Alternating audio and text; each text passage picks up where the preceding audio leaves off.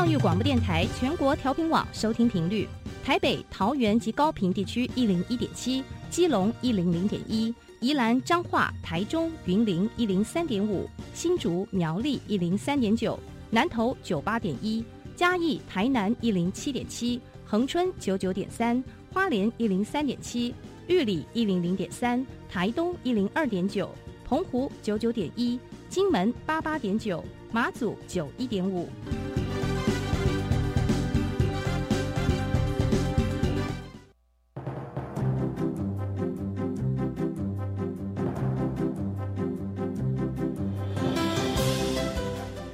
教育要怎么做才能使孩子面对未来的社会呢？当我们期待孩子改变的同时，也期待教师的教学方法跟着改变，家长的观念也一起改变，一起携手协力同行。谢若楠老师带您探索自发互动共好的十二年国教新课程，听见台湾教育的改变。欢迎收听《国教协作向前行》。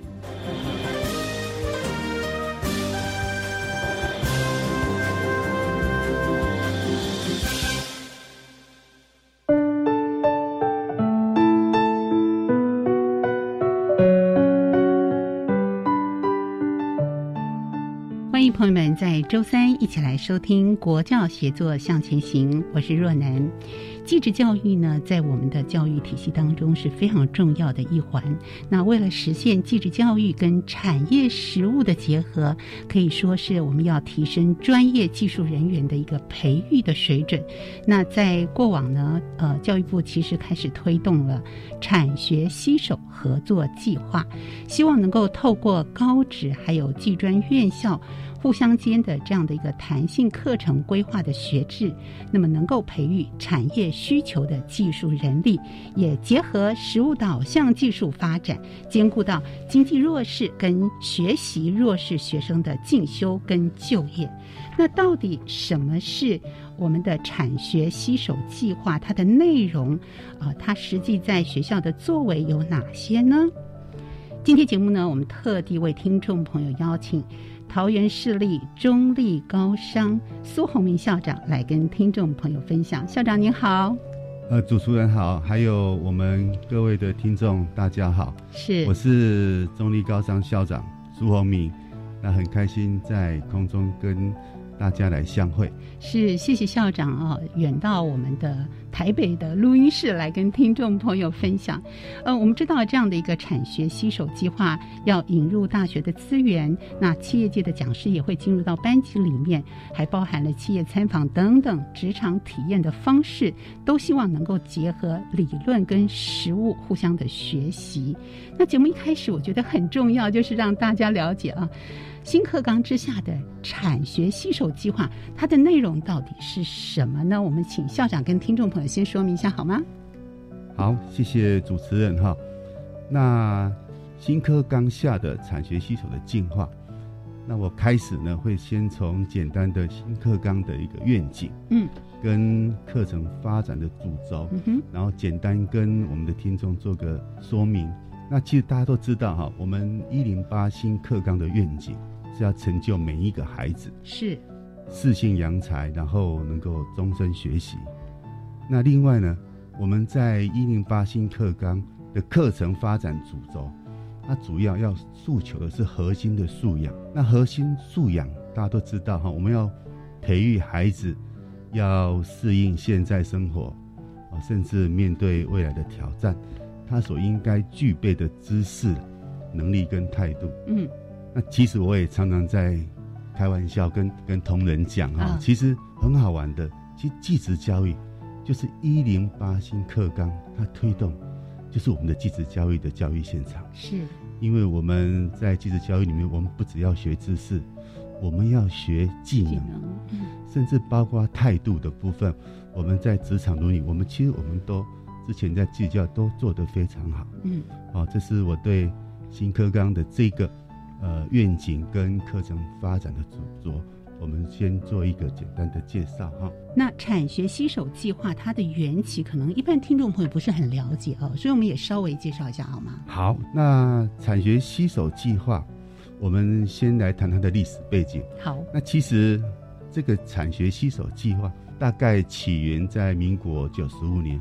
那当年教育部啊，其实为了解决我们企业的产业的缺工，嗯，还有呃高职都以升学为导向这个问题哈。嗯那因为早期高职的建教合作制度啊，其实它没有办法满足现在呃企业缺工的问题。嗯，那另外，其实我们整个社会的氛围跟我们家长的期待哈，不可能让孩子的最高学历停留在高职就满足，所以呃，我们在整个产业的技术提升，所以我们需要更专业的呃这一个能力来支撑，所以呃从这个计划之前的建教合作，嗯。其实我们会发现高职他所学的还是有些微的不足所以要来搭这个计划。嗯。所以技职师在九十五年就提出，我们结合高职端、技专校院，哦，它这个纵向的一个进修管道，然后呢，我们会跟产业界来携手合作，那主要是要符合产业需求的一个技术人才，然后兼顾我们学生可以一方面就学，也可以就业，哦为基础的这个教育模式来减轻我们家庭的负担。嗯哼，那另外呢，其实我们国内的产业的结构啊，也从早期的所谓的技术密集的制造生产，已经走向呃脑力密集的一个创新研究。是，所以为了实现这个呃技职教育跟产业实务的结合呢，来提升我们专业技术人才的培育啊，嗯，然后我们可以规划一些比较弹性的学制跟课程。所以我个人认为，产学携手合作计划确实是一个很不错的学制哈。嗯哼，好，那从过往这种比较是技术密集，要转变到脑力密集的状态，我们要兼顾到学生的家庭的经济环境，还有我们的产业界的人力需求。那不管是从现实面、企业界，或者是个人面来看，那我们进入到新课纲喽。那新课纲之下的产学携手的改变，我相信呢也是非常非常重要的。它到底跟过往有些什么样的差异呢？校长？好，产学携手计划哈，我刚刚有提到，嗯，它是结合高职端还有技专端对，跟产业界三方的一个合作哈。那最大的不同点，嗯，以前我们在高职端建教合作生，我们叫建教生；嗯哼，那在技端端的话，我们就把它当成是一个技术生。那我们透过这个计划的一个进化哈，嗯其实我们现在在技专端呢、学生在职场的身份，我们就以正式员工来聘任。哦，这是有一点什么概念呢？就是说我在高职段已经跟企业合作，那学生到技专端，他就有一种概念，那是我把企业我把员工送到大专来做进修，嗯那当然他要用正式员工来聘任。嗯那这一方面对学生的福利啊，是做了一个非常好的照顾。嗯哼，好那在整个计划的申办领域，当然它有规定哈，嗯就是比较特殊或严重的缺工产业。那另外，我们政府所提倡的一些新兴产业，也都在这个计划的申办范围里面。比方说有哪些新兴产业？呃，比如说啊新兴产业的部分，像智慧机械、嗯绿能科技、嗯哼，生技医疗、嗯呃国防航太、新农业，还有循环经济等等。嗯嗯，对嗯，这些都是希望能够需求力能够赶快填补上啊，然后结合我们的技术的层面，是。那这样的一个我们先前的一个期望跟一个愿景上，我觉得要落实，其实呢，呃，这是需要很多人一起来共同努力的。接下来我们就用举例的方式，好不好？举例的方式，听众朋友更能够了解。我们就以我们中立高商为例啊，请校长来介绍一下，在新课纲之下的这种呃相关的实务专班的简介，因为这样的一个实务专班跟我们以往知道，哎，技职体系里面的一般的课程这中间的差异，我们就用举例的方式，大家大家应该更加的清楚哦。嗯好的，好，那我就在这个地方哈，用呃中立高商所办的一个呃会计产业实务专班来做个简介。嗯我们这个专班它主要的目标啊，就是我们让学生一技在身，他能够终身受用啊，这是我们一贯的目标。那中立高商这个快专班，它是要培育我们新一代的会计师，啊，这也是全国唯一的专班。是是，那会计师，呃，这个部分呢，其实在整个会计领域里面呢，有两张证照哈，是在会计领域职业最重要的证照。那一张叫记账师，那另外一张就是会计师。那记账师是相当于普考的那个程度了，那会计师就相当于高考哈。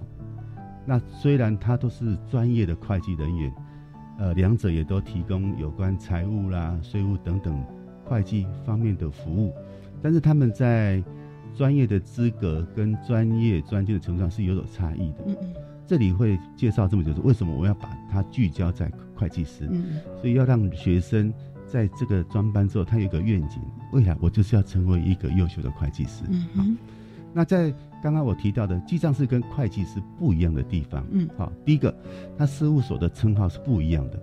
如果你是记账师的话，他的事务所名称会，比如说某某记账室事务所，哦那或者是某某记账会计事务所，就是两者都有。都一样，对都有。嗯那如果是你是以会计师的话，他的他的事务所会写写某某会计师事务所事务所，会多一个师字哦。这个是从整个、呃称号的不同来跟大家做个解释哈。那执行的范围也不太一样，记账师跟会计师他都可以从事记账的业务，但记账师他不能做财务的签证、税务的签证，还有呃审验资本，这是不行的哈。那只有会计师可以。另外，他服务对象也会不一样。记账师他服务的对象大部分都资本额在三千万以下的小型企业。那像我们会计师呢，他他所服务的对象就包含三千万以下、三千万以上都可以，中大型都可以的企业。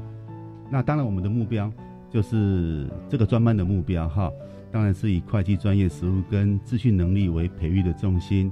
那但是我们还是会以服务以像租税的实务啦、公司治理、投资分析、财务金融等等，甚至包括外语的能力，我们都会加强来做培训。嗯，对。那这样的一个专班，我们说培训他要成为未来的记账师也好，会计师也好，他不能够在一般的高职的课程里面就形成。为什么要特地成立这样的一个专班呢？好，接下来我就针对整个快专班，我们从成班开始，嗯好的一些简介哈。那这个专班其实我们是中立高商跟北商大的会计系，还有中大型的会计事务所三方共同来规划跟合作。是那这一个专班在高职端的参与资格呢，我们学校呃以职科来讲，我们虽然有三个科，嗯哼它是商经科、国贸科、资储，还有我们有中高的部分，有些学生会选择商辅的学程。他们在高二升高三的时候呢，呃，我们会做一个分流。那这个分流，我们会从这些学生找到对会计有兴趣的，所以我们会做一些呃职业的性向测验。好，那重点能够让他们有兴趣，对会计有兴趣，我们才会鼓励他来读这个专班。对，这个很重要啊。对嗯，对，那在这个之前呢，其实我们在高二的时候，我们会是针对这些科去办一些职场的参访，甚至参观我们比较中大型的会计事务所。嗯好，那也会在利用时间跟学生、跟家长办这个专班的说明会，让他们能够了解。那其实这个刚好是符合我们一零八新课纲所谓的四性扬才啊、嗯哼愿景，跟我们技职教育的特色，就是务实自用这个特色。嗯那在遴选学生的过程，其实我们有强调五力啊。嗯，这五力所谓的学习力，呃，我们要求这个专班学生的资格，他必须学业成绩都需要及格，另外他还必须要取得会计跟电脑软体丙级的证照。嗯嗯嗯那第二个叫服务力，哦，就是我们一零一零八新课纲所提的一个沟通互动哈、自主学习这个部分，他在校他的功夫时数要三十六小时以上。嗯那第三个是他的态度力哈，就是他在校必须要无小过以上的处分。那第四个就是积极力，就是说他在校至少要担任班级或社团的干部一个学期以上。那最后一个支持力就是他在校，他必须在图书馆借阅的册数要二十册以上。哇哦，所以他有这一个先决条件的限制。是，对，有这个武力的一个限制条件，也就是希望同学们展现出主动积极，我想要进入到这个专班，我想要学习，这样资源才不会浪费嘛。是，好，所以这专班那人数大概会是在呃，一般我们大概都规划在三十五位左右，是，但是这个部分还是要依照会计师事务所它能够容纳的一个人数了，所以大概都会有一点小变动。对嗯对，以今年我们这一届大概就三十四位，是，对，嗯，那他上课的时间或者是授课的老师是跟大学端这边合作，是，嗯，没错。请老师大概是一周平均多少时数？呃，我们这个要谈到整个课程的规规划哈。好，那课程的规划的部分呢，其实像呃，我们在这个快专班呢，嗯，就是说在会计实务方面，嗯，那另外呃，有关记账式的一个法规的介绍，嗯，啊，这个部分大概都是呃，全部都是由科大端来支援，所以它等于呃，也是在高职端的一个大学先修的课程。啊，是，其实这个专班，他在高中第三年就已经在先修大学课程，因为我后面会再带到哈。其实这个专班，他到大四的时候，整年度都必须在会计师事务所去做实习，实习，所以他应该要在、呃大学三年的时间，把大学的四年课程把它上完。那还有一个比较特殊的哈，呃，我们有一个算是职场的讲座，嗯，那这个讲座啊，它一周一主题，每一周我们都会邀请，比如说像会计师事务所的所长，那甚至我们邀邀请北商大的教授来做一个专题的演讲。嗯那另外还比较特别的是，我们也注重他的自主学习，所以我们有一些像商业周刊的导读啦，啊等等之类的，这个也是在我们课程的规划里面。那我刚刚也有提到，其实我们这个专班除了他的会计专业能力之外，嗯嗯，我们也会重视学生的外语能力，所以我们也会有所谓的呃商务英语沟通的学分，还蛮重的哈，嗯，大概上下学期各四学分。对，哦，所以光是在课程的规划上，我们听起来都非常的扎实，而且台北商业大学也挹注了很多的，不管是学校的老师或业师哈，业界的老师来加以呃课程交流。我觉得这对同学们来说，呃，更加聚焦我自己的兴趣，我自己对未来的一个规划了解。所以这样的一个专班，是不是对同学们这边部分，他们是不是都很希望我能够哎有这样武力的条件进入到这样专班呢？是嗯呃，在提到刚刚那个专班的部分呢，嗯其实嗯，有些同学啦，或是说有些老师，他会认为，哎，是不是很多同学会借由这个专班、嗯。啊，就可以直升到北大学上大对，会觉得啊，你们这个专班是不是就会比较轻松？嗯。其实很多学生认为，哇，反而辛苦。嗯哼。其实他们在高三的课程，它是很实物面的，而且它有一个很重要的哈，它我们也有要求证照，像记账室，嗯。他们在高三把它修完之后，嗯他他们会要求在大学一定要考上记账师这个证照，然后我们在整个高三的毕业条件里面呢，一样要求也非常的严格哈，嗯。比如说高三你的各科目还是都要及格。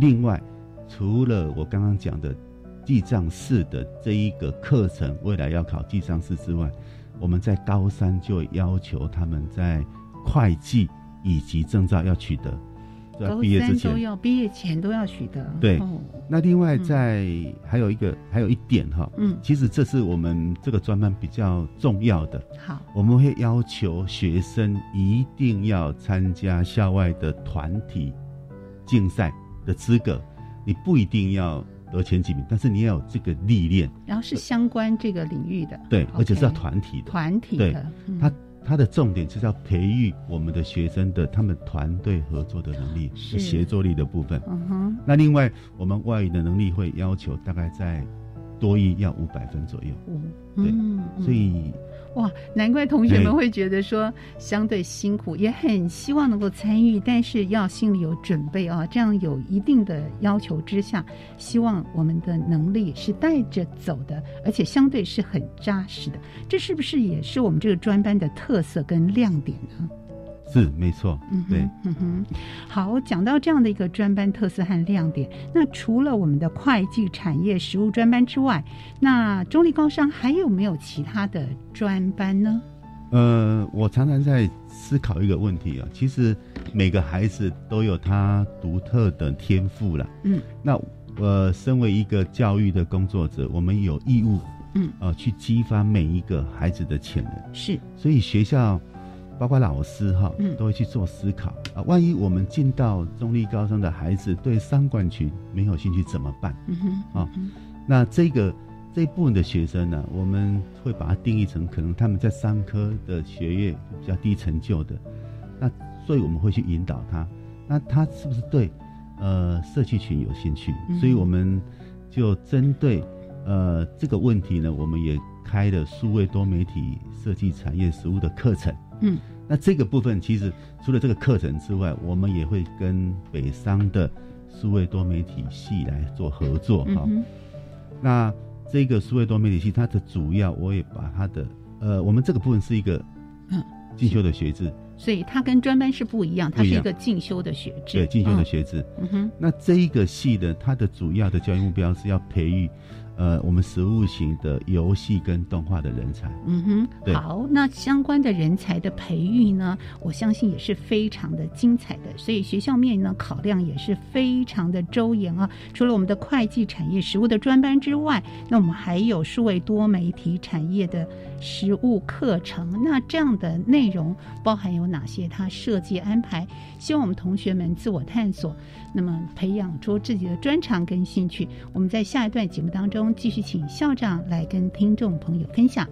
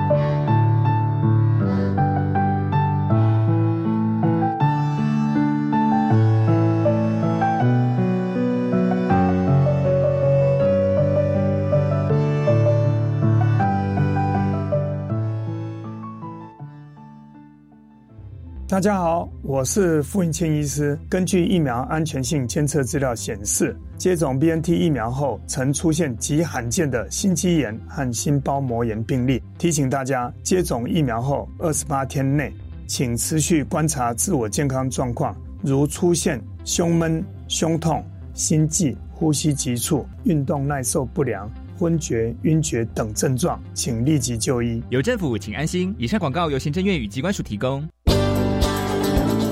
体来做客要直播喽！我是小黄老师。十一月八号的中午十二点，在教育电台生动全世界的粉丝页，有我小黄老师和不来梅创意的江江老师，我们要为大家分享今年在社群行销上让人脑洞大开的创意新风潮哦。十一月八号周一的中午十二点钟。跟上社群创意的新潮流。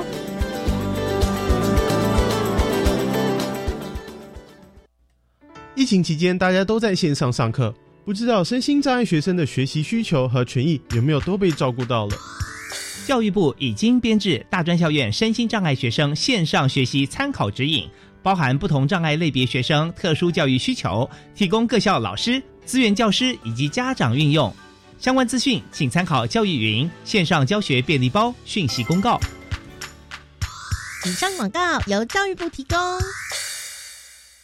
大家好，我们是台湾弦乐团，我们都在教育广播电台。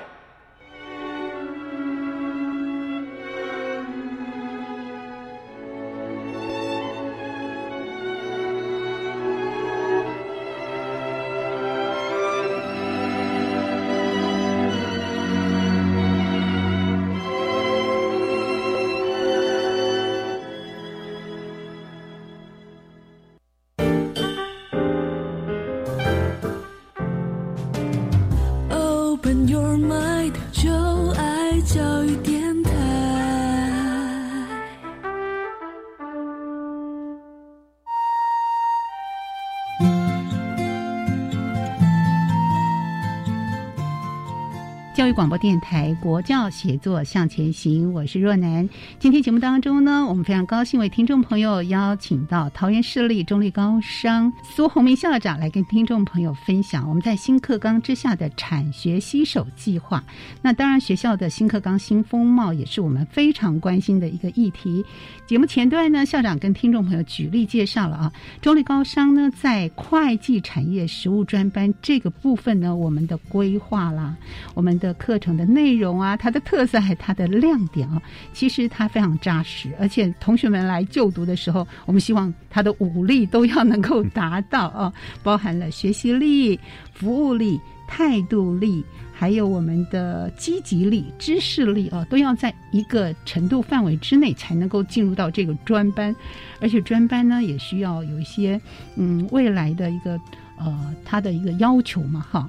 那除了这个专班之外呢，还有一大特色就是数位多媒体产业的相关的课程。我们是不是也请校长接着来跟听众朋友介绍这个内容呢？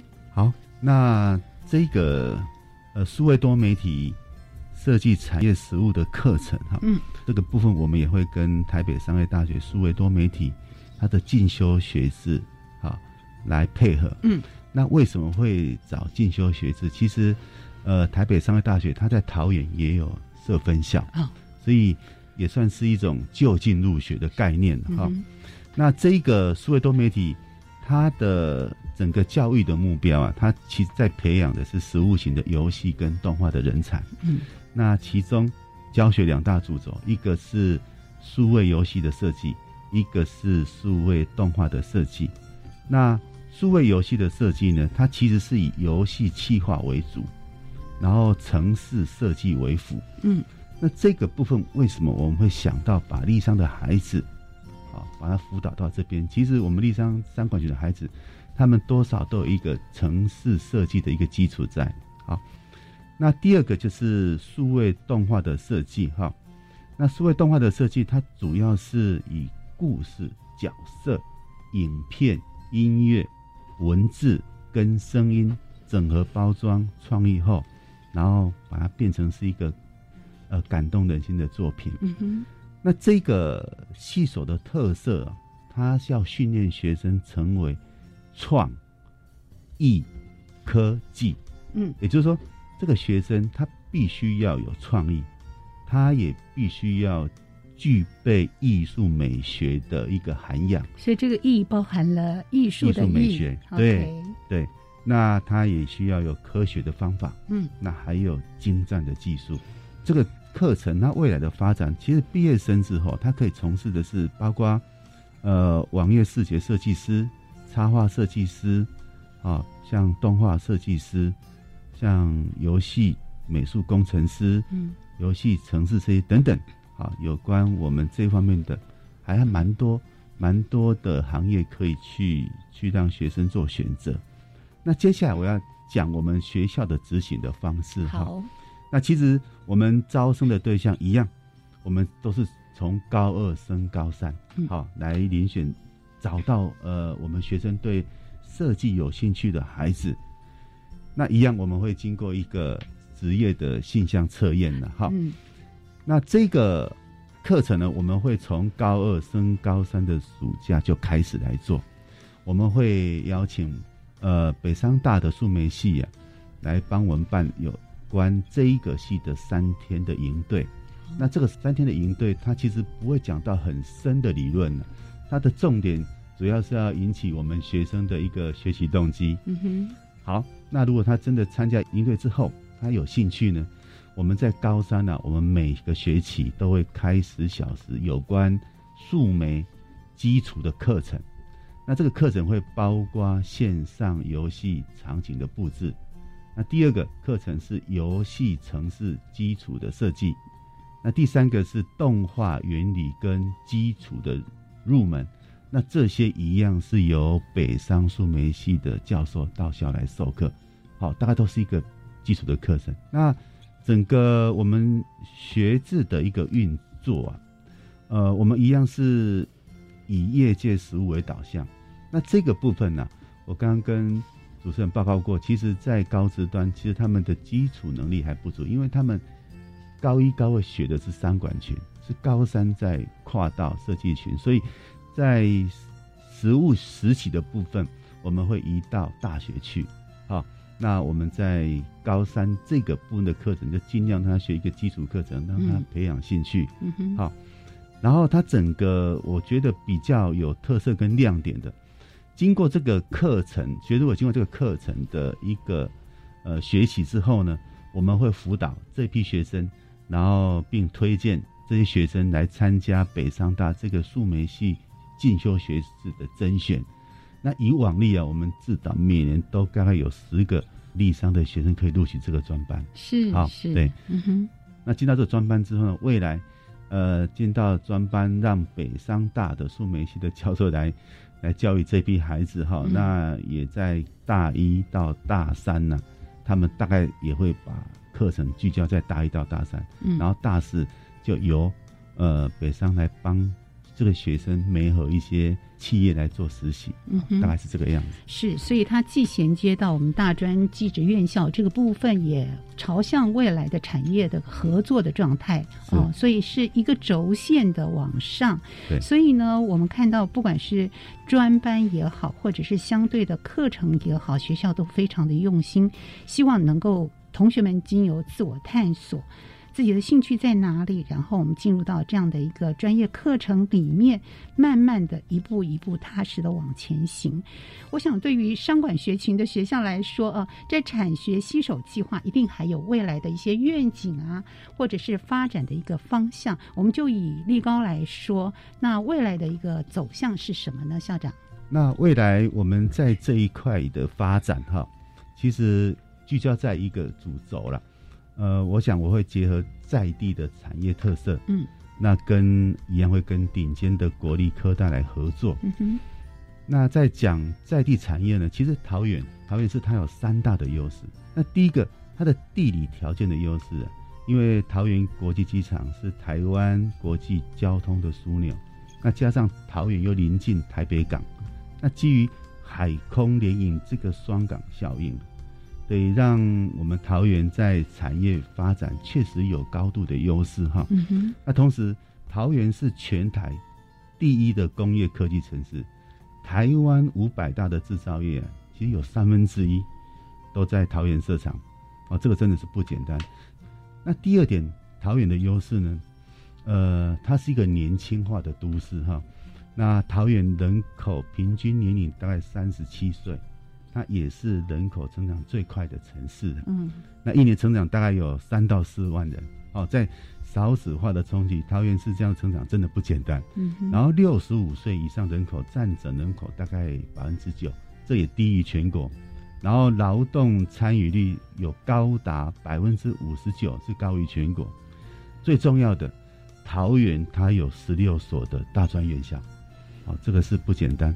那第三个优势是，呃，尤其我们郑市长极力在推的桃园航空城的计划，它主要要建构桃园成为亚太地区的经贸的枢纽，它汇集了人流、物流、金流跟资讯流，好。他用这一个航空城的计划来提升我们桃园市的国际竞争力。上面所提到的三个优势是适合我们技术教育来办产学携手计划是很好的一个条件。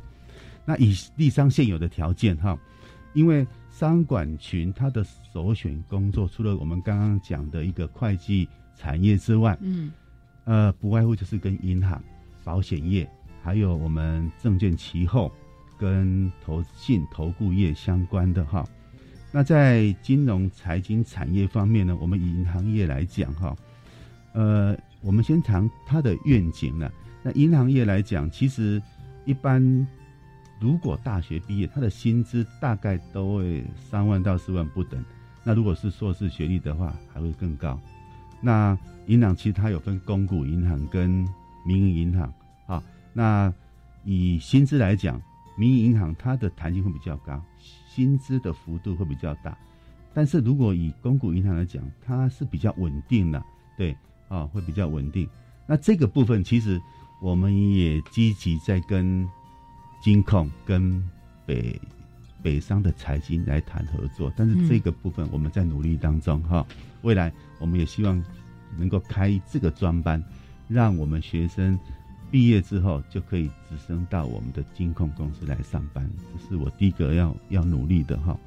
那第二个就是刚刚有提到，呃，有关那个行销流通管理，就是我们所讲的物流的部分嗯，那物流业哈，其实它是融合呃我们的运输、仓储、还有装卸、搬运、包装、流通、加工等等。刚刚我们提到航空城的一个规划，嗯，哦，所以物流业在桃园也是算是一个蛮新兴的产业，对，哎，非常有利，呃，我们的孩子去就业了哈。那尤其以目前来讲哈，物流业会好，最近可能大家会认为是疫情的关系，那其实啊，其实物流业在这几年它已经做好了所谓的数位化，呃，包括。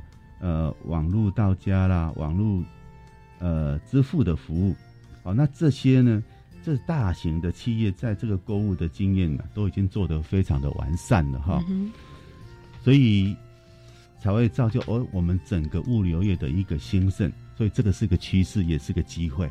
对，我愿意来从这方面来努力。是，既结合了当地的优势，那同时也考量到产业新兴的一个发展，所以是多面向的来做一个规划啊。那整体面来看啦，我想继职教育呢未来的发展。方向跟建议，其实呃，立高这边也有很丰沛的一个经验。那是不是最后我们请校长哈呃，用一些时间，对于新课纲在技职教育未来发展的一些建议，也可以给其他学校作为一些参考呢？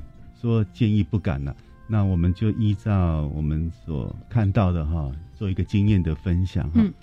那技职教育其实，在我们国家的呃经济发展。过程当中，它是扮着非常重要的角色。呃，我也常在讲，呃，台湾今天的经济奇迹，其实技职教育真的功不可没哈。嗯。那如果我们未来在技职教育的一个课程的规划，可以把理论课程不要那么多，动手做的课程能够提高，那这样应该会培养更多或更优秀的技术人才，因为。技职教育，它除了培养学生要具备实作力之外，就业率之外，其实现在的趋势啊，它创新力是目前就是我们教育一个很重要的一个培育的目标。但是我们会发现到，你学生没有实作力，就没有就业力。那你没有就业力，你就欠缺他的实务的经验。你要让他有创新，其实是非常难的。对，所以还是要动手去做。我觉得，呃，动手去做一件事情，它是一种态度。嗯，那你有了这个动手做的经验的话，你在碰到问题就会勇于去尝试去解决这个问题。啊，这是我们一零八新课纲在很重要在强调的，要解决问题的能力哈。是。那第二点，我要建议的是，其实产学携手计划，刚刚我有提到它的原有办理的方式，它有限定一些产业，其实我是可以建议，在这个产学携手计划，它的办理方式可以更有弹性。另外还要谈到一点哈，其实，在产学携手在大专它的教学方式啊，呃，有所谓的四二一。他在大学的阶段有四天在工厂上班，嗯，两天在学校上课，嗯，那就一天给他休息，一个礼拜七天嘛。那还有一种就是，呃，礼拜一到礼拜五白天上班，晚上上课。那第三种就是六个月跟六个月的轮调，大概这三种方式。那其实我也是建议说，其实很多的行业别啊，它的要求的技术层次不一样，所以比如说我会建议，比如说我们可以。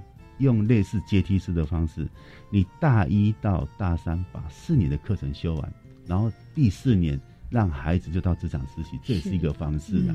哦，我一直在建议这个这个方向，因为其实像刚刚所讲的几个合作模式哈，白天上班，呃，晚上来上课，其实学生压力是大的，对对，是辛苦的哦。嗯，那第三个，我要帮高职生呢，能够争取到更宽呃更宽广的一个升学管道。嗯。呃，现在可能呃，一般大众会知道，哎，现在已经是多元升学管道，为什么高职端你还要再提这个问题？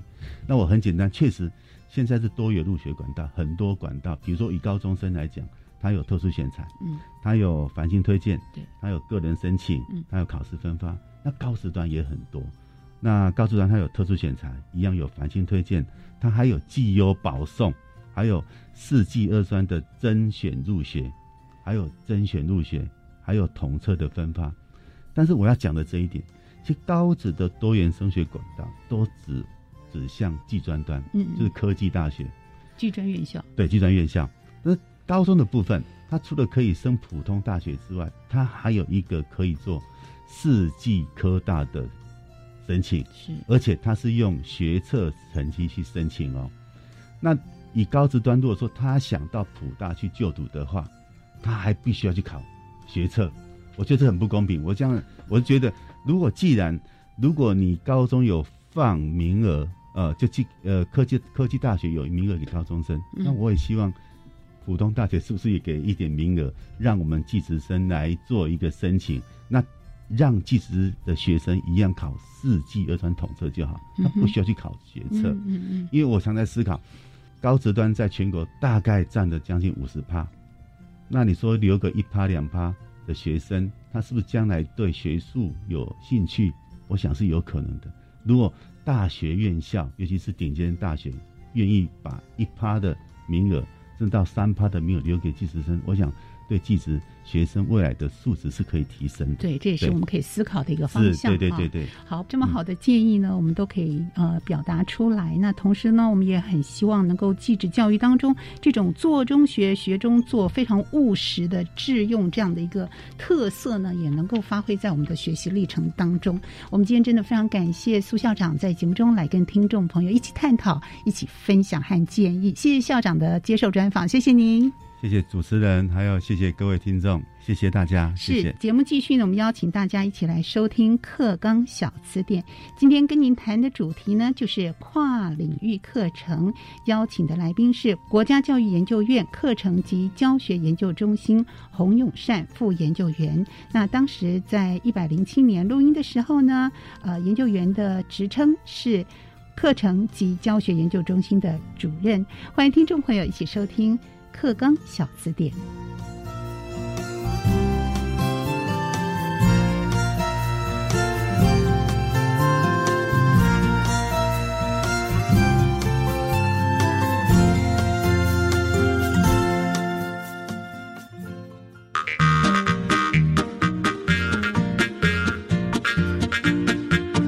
一起来听课纲小词典。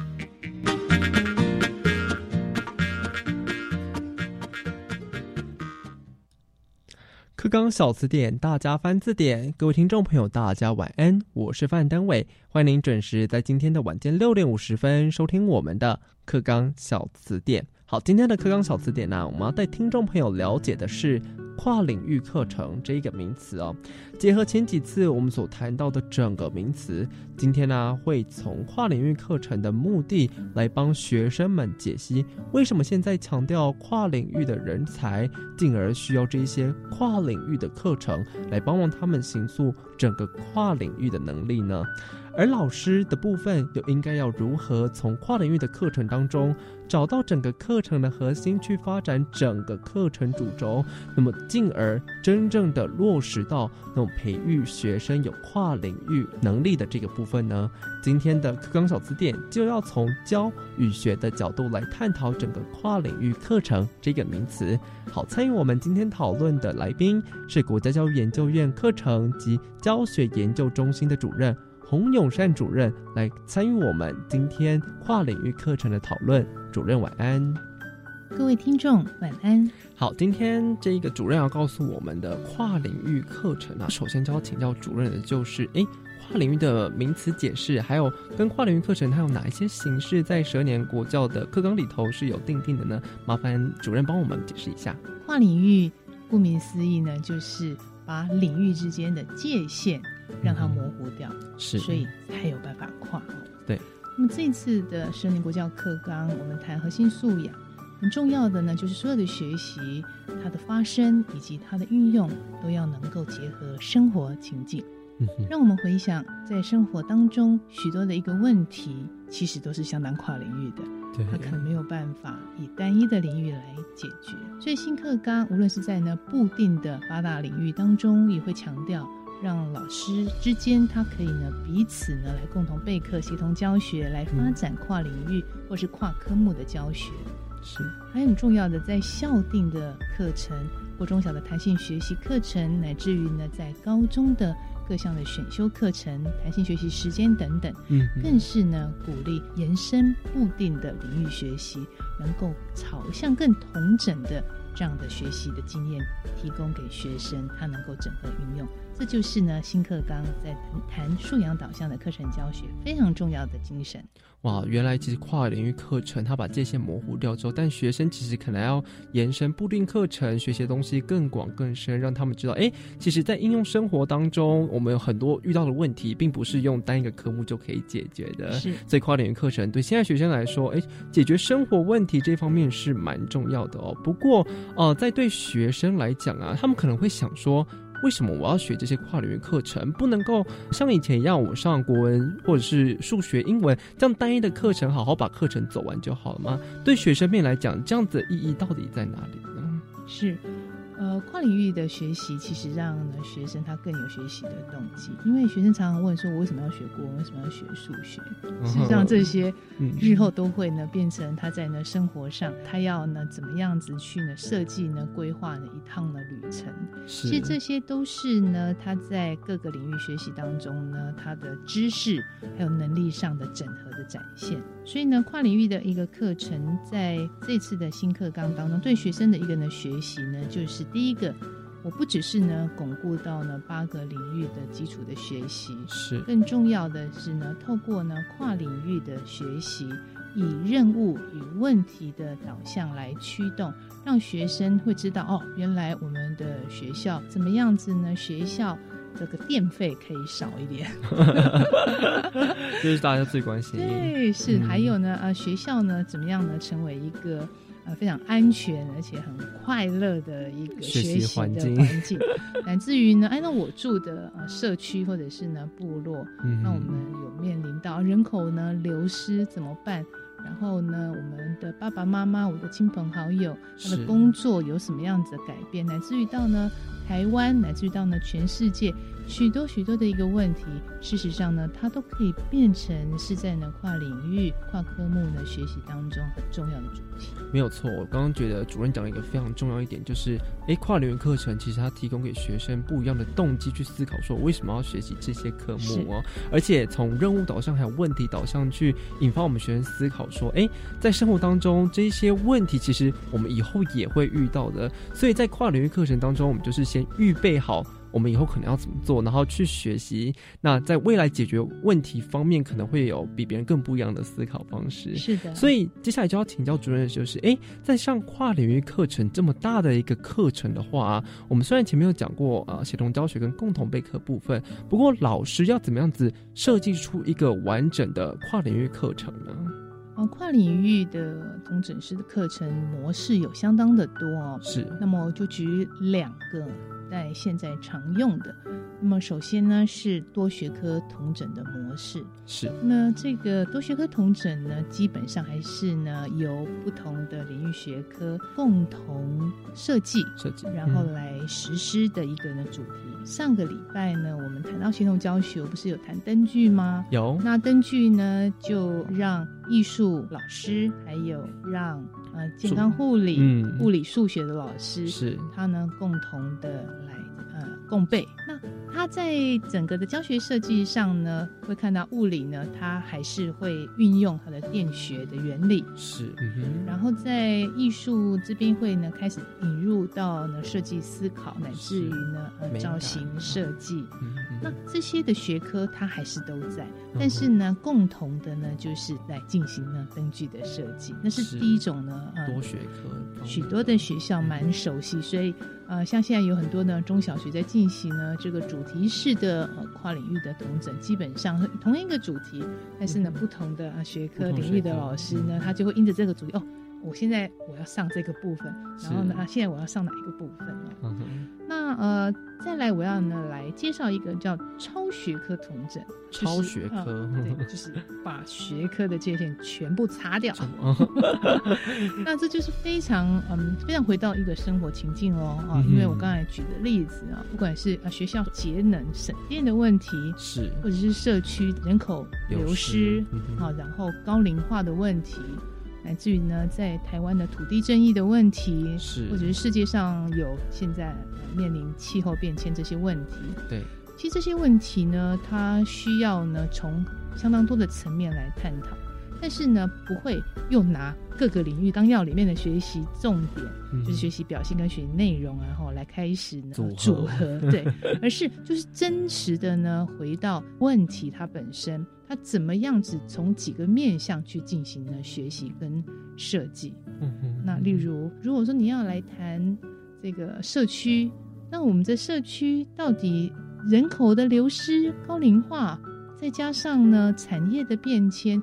其实很多的层面，它都可以把它变成是一个呢社区学习很重要的一个内容。那么换言之呢，透过超学科的同整，很重要的培养的是学生他能够深度的去呢思考这一个问题。那么透过这样子的一个历程，其实学生他更能够呢了解，哎，其实呢学习真的是有用，对，而且跟自己的 跟自己切身相关，而且因为你学过了，你参与了。你会知道说那种情感的连接会更紧密，所以呢，超学科呢，同整呢，有部分的老师、部分的学校也慢慢呢在呢朝这个方面来设计，尤其是在呢校定的课程，在超学科的同整呢，其实是未来所需要发展的一个。蛮重要的模式，嗯，没有错。今天跨领域的课程啊，哎，这个主任提供给我们非常多丰富例子，我还讲到了两个，一个多学科，另外一个是超学科的部分。不过最主要的就是跨领域课程就是要帮助学生哎去思考说我们平常生活中的问题该如何去解决。刚刚哎主任也提到气候变迁啊，或者是人口流失等等问题，其实都跟我们息息相关，跟学生未来呃出社会之后他们可能所要面临的问题可能更大，所以。借由跨领域课程，把这个科目的界限都擦掉之后，让他知道，其实，哎，我们生活当中所学的议题，不一定是跟单一个科目有关，而其实是跟所有科目都有一些连接起来。那这样子把这些科目串联起来之后，其实他学习会比较有动机，会更有目标，而且是以问题导向去解决他在生活当中层面的问题啊。好，今天非常谢谢主任给我们这么多丰富的例子，课纲小词典，我们下次再见喽，拜拜。